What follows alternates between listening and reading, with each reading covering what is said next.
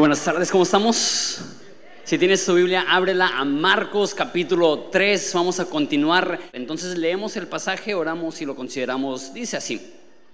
Cierta vez Jesús entró en una casa y las multitudes empezaron a juntarse nuevamente. Pronto ni él ni sus discípulos encontraron un momento para comer. Cuando sus familiares oyeron lo que sucedía, intentaron llevárselo. Está fuera de sí, decían. Pero los maestros de la ley religiosa que habían llegado de Jerusalén decían, está poseído por Satanás, el príncipe de los demonios. De él recibe el poder para expulsar demonios. Jesús los llamó para que se acercaran y respondió con una ilustración. ¿Cómo puede Satanás expulsar a Satanás? Preguntó. Un reino dividido en una guerra civil acabará destruido. De la misma manera, una familia dividida por pelea se desintegrará. Si Satanás está dividido y pelea contra sí mismo, ¿cómo podrá mantenerse en pie? Nunca sobreviviría. Permítanme darles otra ilustración. ¿Quién tiene suficiente poder para entrar a la casa de un hombre fuerte como Satanás y saquear sus bienes? Solo alguien aún más fuerte, alguien que pudiera atarlo y después saquear su casa. Les digo la verdad, cualquier pecado y blasfemia pueden ser perdonados, pero todo el que blasfeme contra el Espíritu Santo jamás será perdonado. Por eso les digo que se siente muy random, así muy al azar, ok, está brincando de una cosa a otra a otra, pero les explico eh, y tendrá sentido en un minuto.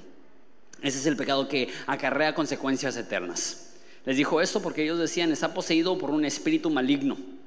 Luego la madre y los hermanos de Jesús vinieron a verlo. Se quedaron afuera y le mandaron a decir que saliera para hablar con ellos. Había una multitud sentada alrededor de Jesús y alguien dijo, tu madre y tus hermanos están afuera y te llaman.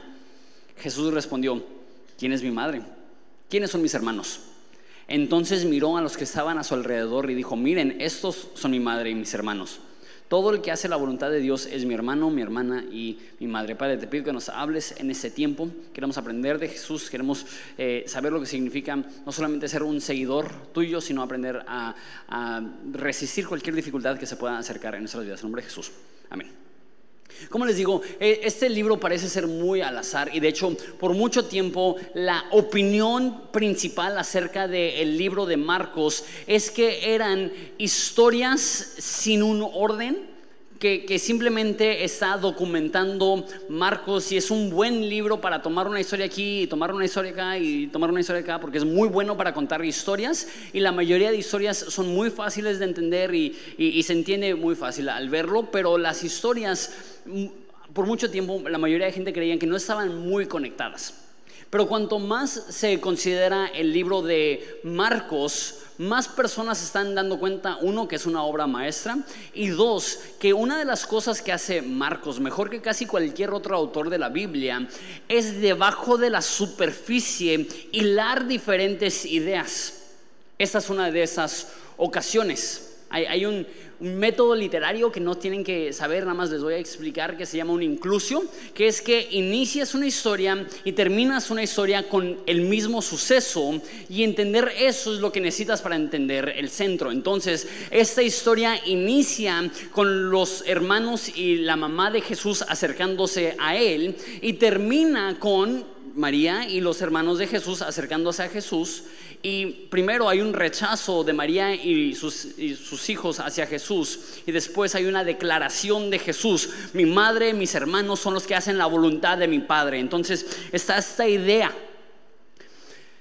también viendo el libro en su secuencia, los primeros cuantos capítulos hablan acerca de la autoridad de Jesús, autoridad sobre demonios, sobre enfermedades, sobre pecados, sobre religiones, sobre, este, sobre el gobierno. Y todo el libro de Marcos nos está apuntando al poder y la autoridad que tiene Jesús y de repente hay un cambio a partir de la historia que vimos la semana pasada, deja de enfocarse tanto en la autoridad de Jesús y se empieza a enfocar más en cómo Jesús desarrolla a sus seguidores. Hablamos la semana pasada acerca de la diferencia entre la multitud y los seguidores, que hay una multitud que siguen a Jesús porque les conviene y hay una, un, sector más pequeño que sigue a Jesús por convicción. La forma que Jesús lo llega a decir es que eh, es ancho el camino que lleva a la perdición y muchos los que lo conocen, pero es estrecho el camino que lleva a la salvación y pocos lo conocen. Jesús tenía una multitud de seguidores, pero únicamente una cantidad más pequeña de discípulos genuinos. Y eso ocurre justo después de eso. Si ves el versículo 17 al 19, vemos la elección de los discípulos. Y no es a propósito. Justo después de que los discípulos son elegidos, Jesús pasa este momento donde están tan ocupados que ni pueden comer, donde su madre y sus hermanos están diciendo que está loco y donde las figuras religiosas más autoritarias, más respetadas de ese entonces le dicen a Jesús que tiene un demonio. ¿Por qué está pasando todo esto? Lo que Jesús está haciendo es que le está explicando a sus discípulos desde el primer momento que en este mundo van a haber muchas trabas, que en este mundo van a haber muchas dificultades. Porque de repente hay esta noción falsa que el ser cristiano facilita tu vida. No, no, tienen idea de la cantidad de personas que se me han acercado que acaban de iniciar una relación con Jesús y me dicen algo así, es que ahora soy cristiano, no entiendo por qué me está pasando esto. No sé si alguna vez alguien te ha dicho eso o si tú lo has pensado y lo que estás insinuando es que ahora como cristianos no deberías de tener las mismas dificultades o peores dificultades que antes de ser cristiano. Pero si hay algo que vemos en la vida de Jesús es que Jesús toda su vida estaba llena de dificultades. Y lo que está haciendo Jesús es que desde el principio de su desarrollo del equipo de trabajo, los discípulos que tienen, desde el principio, Él quiere que ellos estén enterados de las dificultades que conllevan ser cristiano. De hecho, hasta lo he pensado para mi vida. Eh, y me pongo a pensar cómo sería mi vida si yo no fuera cristiano. Antes que nada, amo ser cristiano, amo ser pastor, amo estar en el ministerio, pero si soy 100% honesto, mi vida sería más fácil y más sencilla si no fuera cristiano. Pero el rollo no es tener una vida fácil. Jesús jamás nos invitó a una vida cómoda.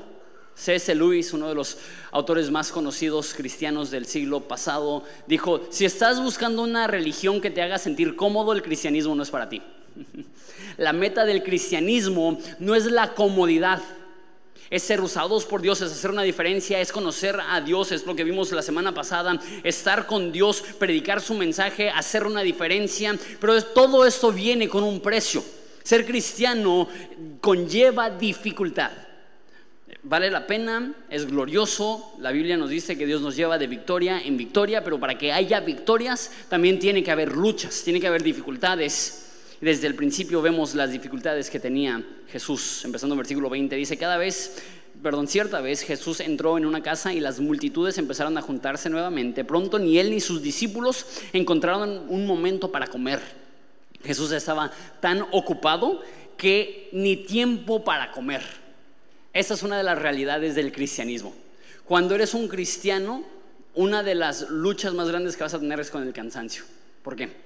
Porque si estás en el ministerio de tiempo completo, que entiendo que es una minoría, porque son muy pocos los que pueden estar de tiempo completo en la iglesia, siempre hay necesidades, siempre hay actividades, siempre hay cosas que hacer y es cansado estar en el ministerio de tiempo completo. Pero es aún más cansado simplemente ser un voluntario. De hecho, yo admiro un chorro a cada persona que voluntaría su tiempo en Horizonte, porque la gran mayoría de personas trabajan de lunes a viernes, algunos de lunes a sábado para muchos el único día que disponen para hacer lo que ellos quieran, deciden regalárselo a Dios para servir a su iglesia. Y eso es extraordinario. Y como digo, el 99.9% de los servidores que tenemos no sirven porque no tienen algo más que hacer, sirven por convicción, porque aman hacerlo, pero si somos francos y honestos, es cansado. Es cansado servir, es cansado llegar temprano a la escuela, a la, iglesia, es cansado eh, estar en varios servicios, hay personas que están en varios servicios. Pero ¿sabes qué? La Biblia dice en Romanos que aquellos que ofrecen sus cuerpos en sacrificios vivos, dice que Dios lo ve y es agradable a Él. Que Dios se agrada cuando su pueblo sirve. Y sí sé que es cansado, pero vale la pena el saber que estamos sirviendo a Dios. Pero bueno, si somos honestos, una de las luchas que hay al ser cristiano es simplemente el cansancio. La segunda cosa que veo es el conflicto con su propia familia. Cuando sus familiares versículo 21 oyeron lo que sucedía, intentaron llevárselo, está fuera de sí, decían. Ahora, no nos dice específicamente aquí, pero el Evangelio de Juan nos dice que estaba María, estaban los hermanos de Jesús. Y al final de la historia vemos que está María y los hermanos de Jesús. Ahora tengo que tener tacto para decir esto, porque en México definitivamente hay diferentes extremos en cuanto a actitudes y posturas hacia María, la madre de Jesús. Lo más normal es que es venerada, respetada, es una de las figuras más importantes de la Biblia para muchos, pero también en respuesta a algunos sobre venerarla, hay otros círculos que también dicen, no, pues no, no es importante, no, no es una persona cualquiera, y definitivamente e, es un balance. Dios la eligió para ser la mamá de Jesús, le llama bendita entre las mujeres, obviamente es una figura especial, pero no debemos de ignorar el hecho que aún María, aún habiendo tenido un nacimiento virgen, aún después de haber recibido el mensaje y la profecía del ángel Gabriel que su hijo sería Dios hecho carne, aún después de recibir la visita de los reyes magos, para cuando Jesús tenía 30 años, escúchame bien, María no creía que Jesús era Dios. Qué fuerte. Sus hermanos, hay personas que no saben que Jesús tenía hermanos, Jesús tenía hermanos. Sus hermanos no creían que Jesús es Dios. Y no solamente eso, no solamente era, no, pues se cree Dios, pero ay, pobrecito. No quieren que las personas lo vean porque creen que está loco. Entonces hay multitudes y llegan María y los hermanos de Jesús y, hey, nada que ver aquí, váyanse, perdónenos, eh, Jesús está medio chiflado, lo vamos a llevar a su casa, necesitan, así. no sé cómo te sentirías tú si tu mamá pensara que estás loco. Bueno, quizás sabes exactamente cómo se siente eso. Pero tú no eres Jesús. La madre y hermanos de Jesús estaban convencidos que Jesús estaba fuera de sí, que había perdido la razón, que era un hombre peligroso para la gente y estaban intentando proteger a la multitud de Jesús. Una de las cosas más difíciles de ser un seguidor de Jesús es que muchas veces las personas más cercanas a ti, las que tú crees que deberían de apoyarte, tener tu, guardar tu espalda, estar en tu esquina, ser el mayor apoyo, muchas veces resulta no serlo. Y, y eso es una realidad no solamente cristiana, es una realidad humana. Jesús dijo que un profeta está sin honra en su propio hogar, que muchas veces las personas que nosotros asumimos que serán los primeros en apoyar, serán los primeros en desistir. Muchas veces pensamos que, aquellas personas que, que tendría más lógica que sean apoyo, muchas veces ellos se convierten en los mayores críticos. E, e, eso me pasó a una mucho menor escala a mí también. No tanto mi familia, mi familia siempre me ha apoyado, aunque han habido momentos donde creo que mis papás también dicen, Jonathan, estás loco. Pero cuando yo recién tomé la iglesia tenía 21 años. Es una locura para mí pensar que, que 21 años, pastor titular, y yo no me sentía nada listo, nada preparado, pero había algo en mi mente que dijo, ¿sabes qué? Mínimo hay un chorro de líderes y personas mayores que yo que me vieron crecer, que me conocen desde niño, que me conocieron de adolescente. Mínimo esas personas me van a respaldar. Debía haber leído Marcos. Porque las personas que más asumí que iban a estar en mi esquina y ayudándome, fueron las primeras en irse, fueron las primeras en hablar mal, fueron las primeras en criticar y me agarró absolutamente por sorpresa. Porque es mal humano. Asumes que las personas más cercanas a ti van a ser las más emocionadas por el hecho que Dios te ha llamado y Dios te está usando, pero no sé por qué muchas veces los conflictos más reales son con las personas que tienes más de cerca y no te puedo explicar por qué, pero simplemente si le pasó a Jesús, ¿qué nos hace pensar que no nos va a pasar a nosotros? Sus, las personas más cercanas a Él le, le dieron la espalda. No solamente eso, versículo 22. Los maestros de la ley religiosa que habían llegado de Jerusalén decían, está poseído por Satanás, el príncipe de los demonios. De él recibe poder para expulsar a los demonios. No solamente su mamá y sus hermanos creían que estaba loco, sino que los líderes religiosos. Y hemos visto a los líderes religiosos, pero esos son diferentes. Espero que ya lo haya mencionado lo suficiente para que nos esté cayendo el 20 como que un poco la región donde vivía Jesús. Pero Jerusalén era la capital de Judea, Judea era el sur donde estaban las ciudades principales del país y Galilea era el norte, muy similar a México en el sentido que en el sur están la capital, las ciudades más importantes, las mejores escuelas y así, y en el norte hay muchos ranchos y pueblos y Jesús nació en un rancho, podemos llamarlo así, de unas 100 personas y se crió en un pueblito de como mil personas. Entonces, literal, imagínate que Jesús es del zorrillo o de mañadero o algo así. y personas de metrópolis, ciudades importantes. ¿Y este qué? O sea, él, no ha ido a la universidad, él no es preparado, él, que, y, hablaban de una manera tan despectiva, decían, ¿a, poco ha salido algo bueno de Nazaret? Eh, lo que se creían es, de ese ranchito, ¿tú crees que va a salir una potencia? No. Van de Jerusalén los maestros de la ley religiosa. Estos son los meros meros. Eso es la máxima autoridad religiosa de todo Israel. ¿Y qué le dicen a Jesús? Qué bueno que estás sanando a muertos, sanando enfermos, levantando a muertos. Qué bueno que estás eh, sanando a paralíticos. Qué bueno que estás sanando leprosos. Bien por ti. ¿Qué es lo que dicen? Está poseído no solamente por un demonio, está poseído por Satanás mismo. Jesús, desde el principio que recluta a su equipo, lo primerito que pasa es que están exhaustos. La familia de Jesús no creen en el llamado de Jesús los religiosos están criticando y atacando. Y creo, y sabes que creo que sé por qué critican a Jesús.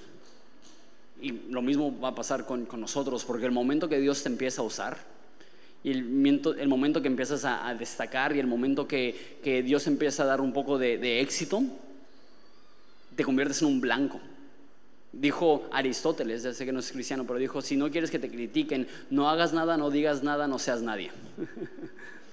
Pero el momento que sientes un llamado de Dios en tu vida para hacer algo, decir algo, para ser alguien, y Dios empieza a usar, la Biblia dice que el que se humilla, Dios le exalta, y el momento que Dios empieza a exaltar, lo único que hace eso es que te convierte en un blanco fácil para que las demás personas tomen puntería, ¿no?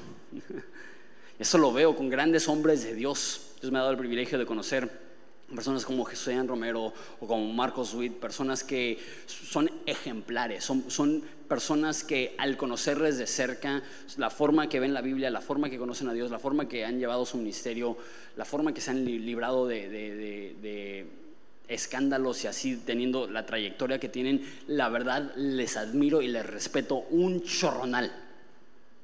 Y son las personas más criticadas dentro del cristianismo. No lo entiendo. Bueno, sí lo entiendo. Porque el momento que Dios exalta a alguien, es muy fácil decir, no, pues eh, es que está haciendo las cosas mal, por eso está así.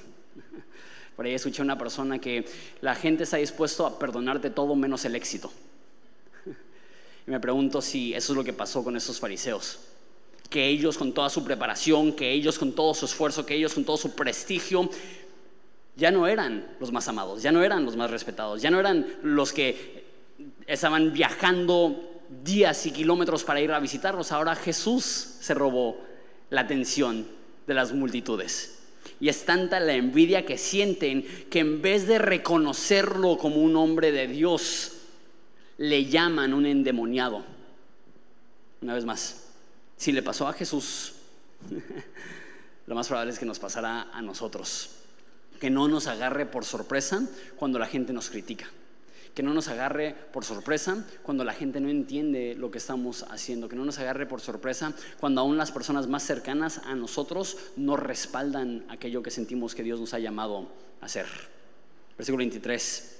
Jesús los llamó para que se acercaran y respondió con una ilustración. ¿Cómo puede Satanás expulsar a Satanás? Es bastante obvio. Está diciendo, dice primera de Juan, que Jesús apareció para destruir las obras del enemigo. ¿Cómo Satanás va a destruir la obra de Satanás. ¿Cómo Satanás va a echar fuera a Satanás? ¿Cómo no tiene sentido? Es lo que dice Jesús. Un reino dividido en una guerra civil será destruido. Y nota esto.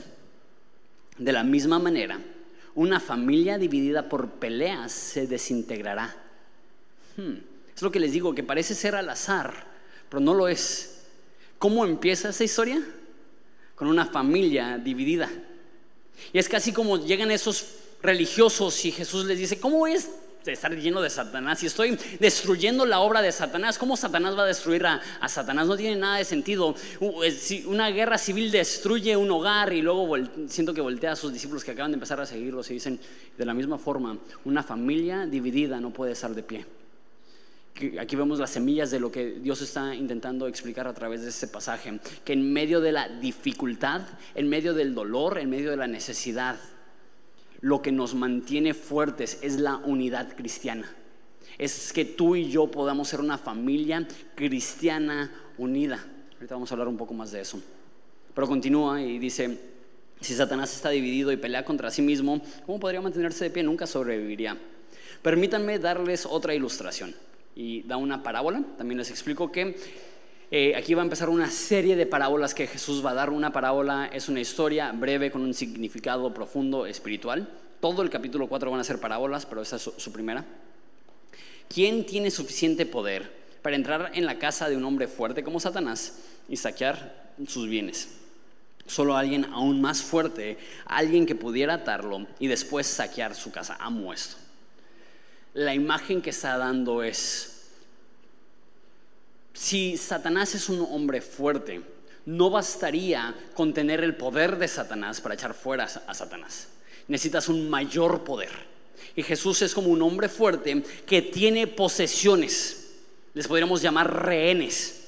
Que todo ser humano, cada vez que peca, no solamente está ofendiendo a Dios, sino que está entrando bajo el mando del diablo. Y sé que eso escucha bien fuerte y si estás aquí y no eres cristiano, quizá no crees que es tan intenso, pero eso es lo que la Biblia nos dice. La Biblia nos dice que nuestro pecado nos causa ser enemigos de Dios. Y una vez más, sé que el, corazón que no conoce la Biblia, que, no lo ha estudiado, se escucha exagerado. O sea, eh, hago ciertas cositas, pero de enemigo de Dios tampoco exageres. Sin embargo, la Biblia nos dice que consciente o inconscientemente, cuando pecamos, nos convertimos en rehenes de Satanás bajo el, poder de Satanás.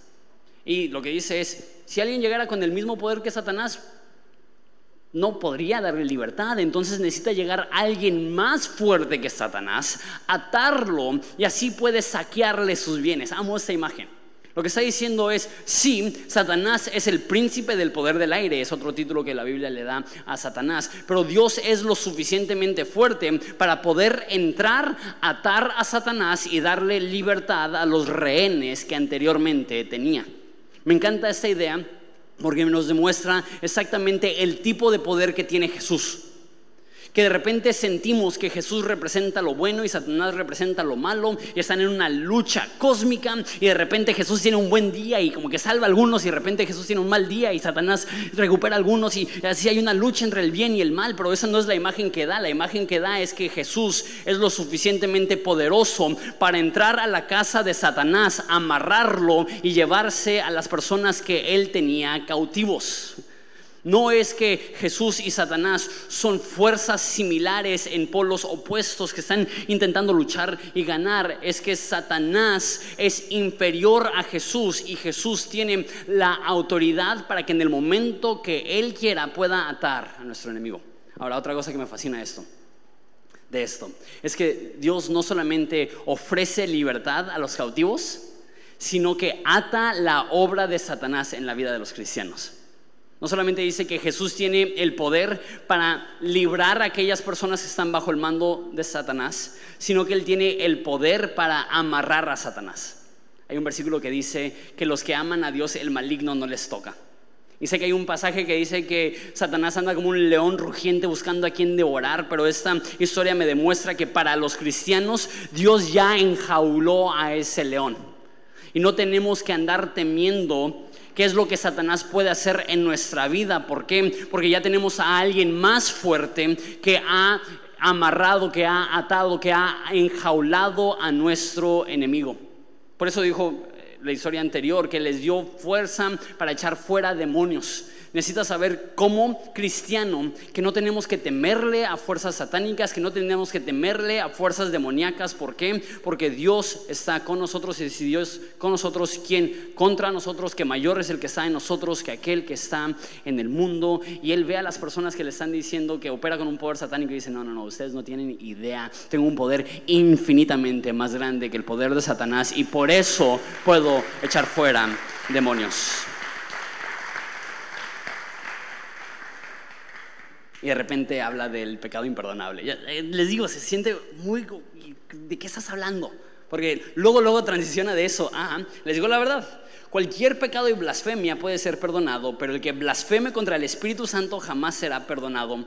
Este pecado acarrea consecuencias eternas les dijo esto porque ellos decían está poseído por un espíritu maligno. Un chorro se ha escrito acerca de qué significa eh, blasfemar al Espíritu Santo y por qué es el, al parecer el único pecado imperdonable. Y hay personas que dicen, no, pues es jurar por el Espíritu Santo y no cumplirlo. Hay, hay, muchas posturas. Sin embargo, aquí nos dice exactamente qué es lo que es. ¿Qué es blasfemar contra el Espíritu Santo? Mira, versículo 30 les dijo esto porque ellos decían, está poseído por un espíritu maligno. ¿Qué es blasfemar el Espíritu Santo? Blasfemar el Espíritu Santo es no creer que Jesús estaba operando bajo el Espíritu de Dios y atribuirle su poder a un espíritu maligno. Dice 1 Corintios 12:3, por lo tanto quiero que sepan que nadie que habla por el Espíritu de Dios maldice a Jesús. Entonces, si alguien está maldiciendo a Jesús, está ofendiendo al Espíritu Santo, blasfemando en contra del Espíritu Santo. Y la contraparte dice, y nadie puede decir que Jesús es el Señor si no es por medio del Espíritu Santo. En otras palabras, el pecado imperdonable, la blasfemia del Espíritu Santo es el negar que Jesús es Dios y negar que la obra que Jesús vino a hacer es la obra de Dios. Ahora, eso significa que si estás teniendo un mal día y dices, Jesús no es Dios, te vas al infierno? ¿Quién fue la persona en esa historia que dudó que Jesús era Dios? No solamente dudó que era Dios, que dijo que estaba loco, que no estaba operando con una fuerza divina, que estaba operando bajo confusión y locura. María. María dijo que Jesús no era Dios en ese momento. Los hermanos de Jesús. ¿Y Jesús les perdonó? Claro. María fue un líder dentro de la iglesia primitiva. Eh, los hermanos de Jesús fueron pastores dentro de la iglesia primitiva. Entonces, ¿qué es lo que me demuestra eso? La blasfemia del Espíritu Santo, al parecer, entonces es ir a la tumba rechazando la obra de Jesús a nuestro favor. Y ese es el único pecado imperdonable. Es imposible ir al cielo habiendo rechazado el sacrificio de Jesús a tu favor, el hecho que Jesús es Dios, el hecho que Jesús fue enviado por el Padre, el hecho que Jesús estaba haciendo una labor divina. Es imposible decir Jesús era un mero hombre o decir, ¿sabes qué? Eh, me gustan algunas de las cosas que dijo Jesús, pero realmente no era Dios. Es imposible no creer que Jesús es Dios, no creer en el sacrificio de Jesús y recibir perdón de pecados. Y la contraparte de eso, y, esa fuerte, pero es lo que está enseñando Jesús, es que la única forma de ser salvos es reconocer que Jesús es el Hijo de Dios mandado para perdonar nuestros pecados. La forma que lo dice Pablo en otro lugar es que nadie puede decir que Jesús es el Señor si no es por el Espíritu Santo. Entonces, la respuesta sencilla a esto es, no sé quién eres, no sé cuánto tiempo llevas en Horizonte, tenemos tres meses considerando la vida de Jesús del libro de Marcos y mi oración es que ya te esté cayendo el 20, que Jesús es el Hijo de Dios enviado por Dios a morir en nuestro lugar por nuestros pecados para darnos vida eterna y que al creer en Él estás honrando la obra del Espíritu Santo en Él y el Espíritu, de Santo, el Espíritu Santo de Dios nos causa que podamos decir Jesús es el Señor. Entonces vemos la objeción y la oposición de los papás de Jesús, de la familia de Jesús. Eh, la mayoría de historiadores creen que, el papá de Jesús ya había muerto para ese momento, José, pero la mamá de Jesús, los hermanos de Jesús, vemos la oposición de los religiosos y Jesús este, eh, dice, estas personas no tienen idea de lo que están hablando.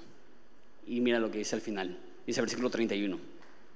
Luego, la madre de Jesús, la madre y los hermanos de Jesús vinieron a verlo y se quedaron afuera y le mandaron a decir que salga para hablar con ellos.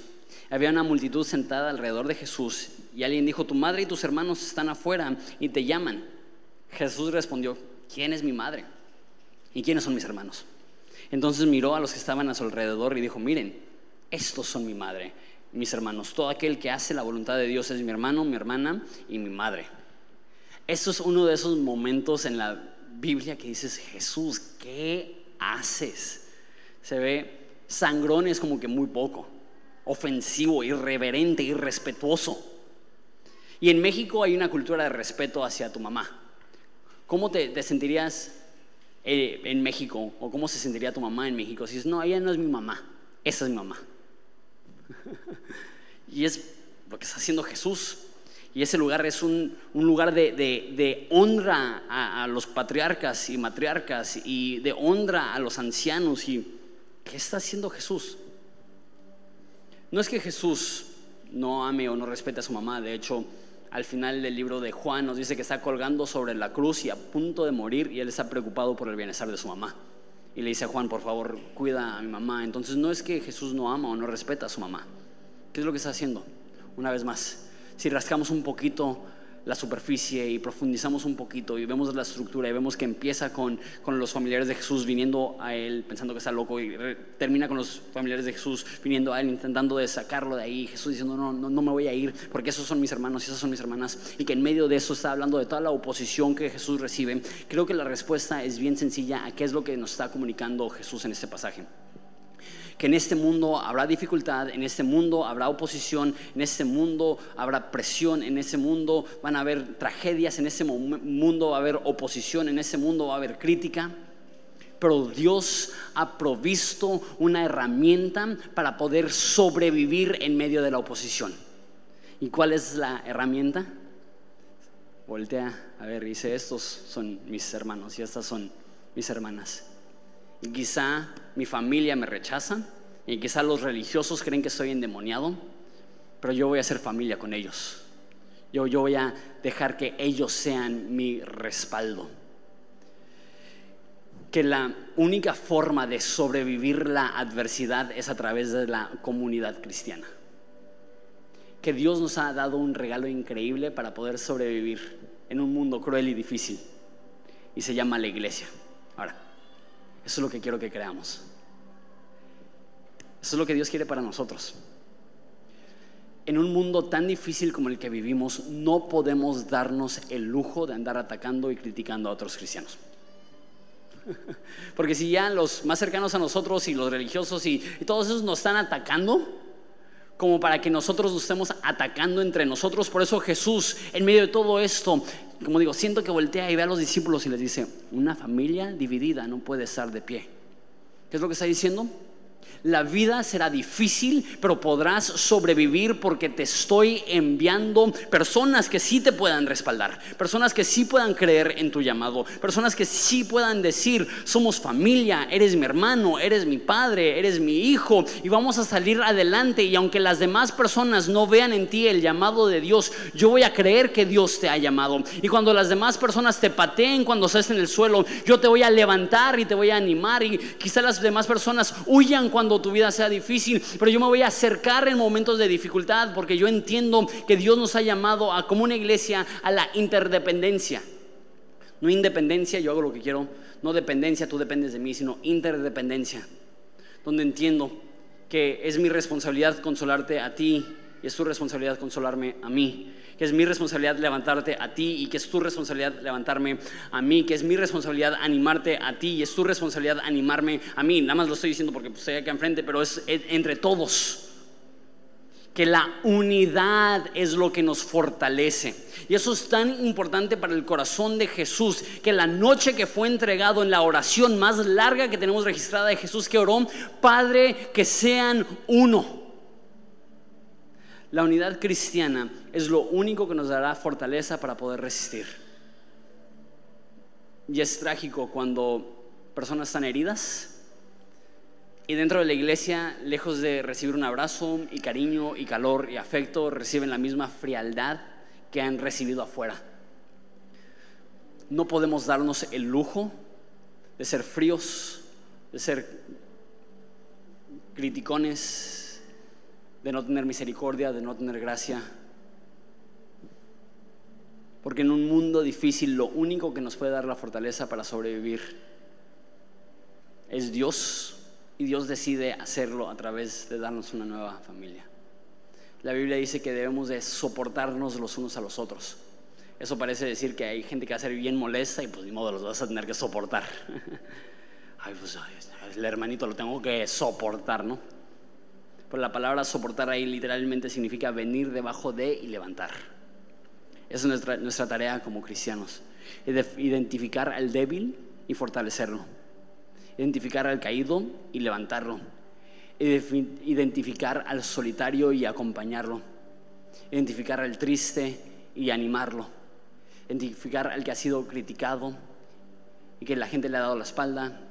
Que la gente le dice, tú no eres nadie. Al contrario, tú, tienes un demonio.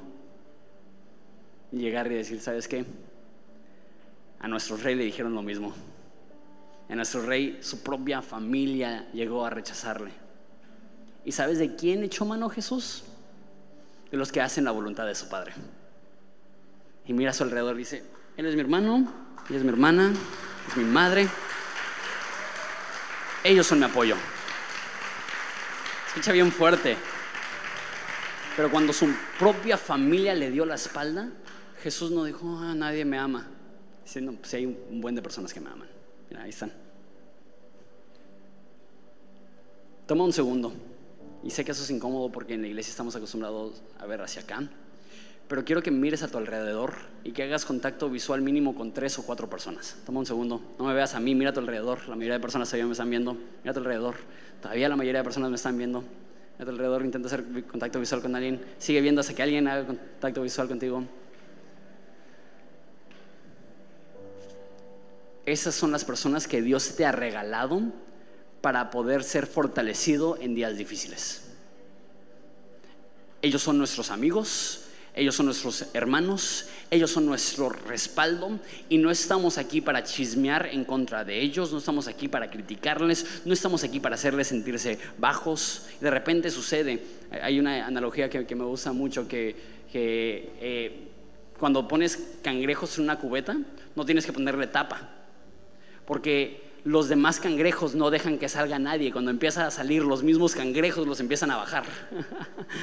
y de repente así puede ser en la iglesia, que, lejos de ayudar a impulsar y ayudar y animar, decimos, no, pues ni tenemos que poner tapa, porque aquí se aseguran de que el primero que empieza a sobresalir, empezar a, a jalarlo para abajo, debería ser lo opuesto. Deberíamos estar dispuestos a decir, ¿sabes qué? Te hago banquito. Sabes que lo que sea para que puedas salir adelante, lo que sea para que puedas sobrellevar esa carga, lo que sea para que puedas sobrellevar esa dificultad. ¿Por qué? Porque entiendo que Dios me puso aquí para ser tu apoyo y que llegará el momento donde yo te necesitaré a ti para que tú seas mi apoyo. Esta es la familia verdadera y no estoy minimizando la importancia de tu familia sanguínea. Una vez más, Jesús amaba y valoraba y respetaba a su familia de sangre, aunque lo rechazaron, pero lo entendía.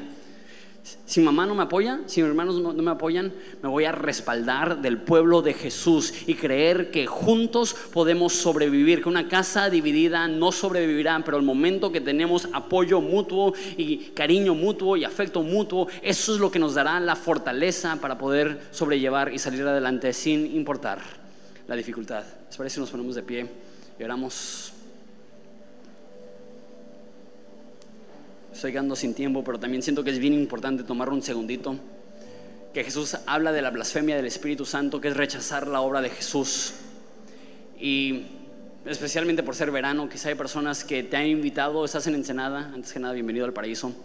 Principalmente si eres de Mexicali, bienvenido al paraíso.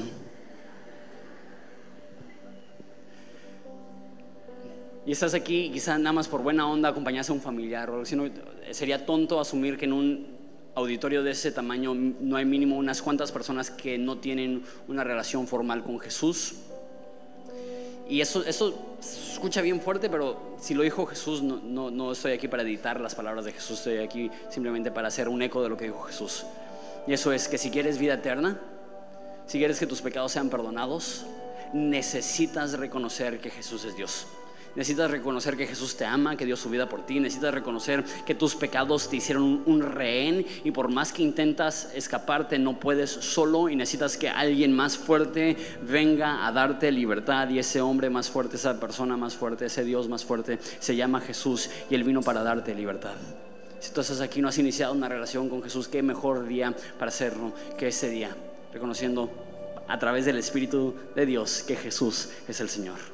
Oremos, Padre, te damos gracias por la oportunidad de conocerte. Te pido por estas dos cosas. Uno, por los que no son aún cristianos y quieren iniciar una relación contigo. Te pido que les demuestres quién eres tú, que tú eres el Hijo de Dios, que tú eres el Salvador del mundo, que tú viniste para rescatarnos.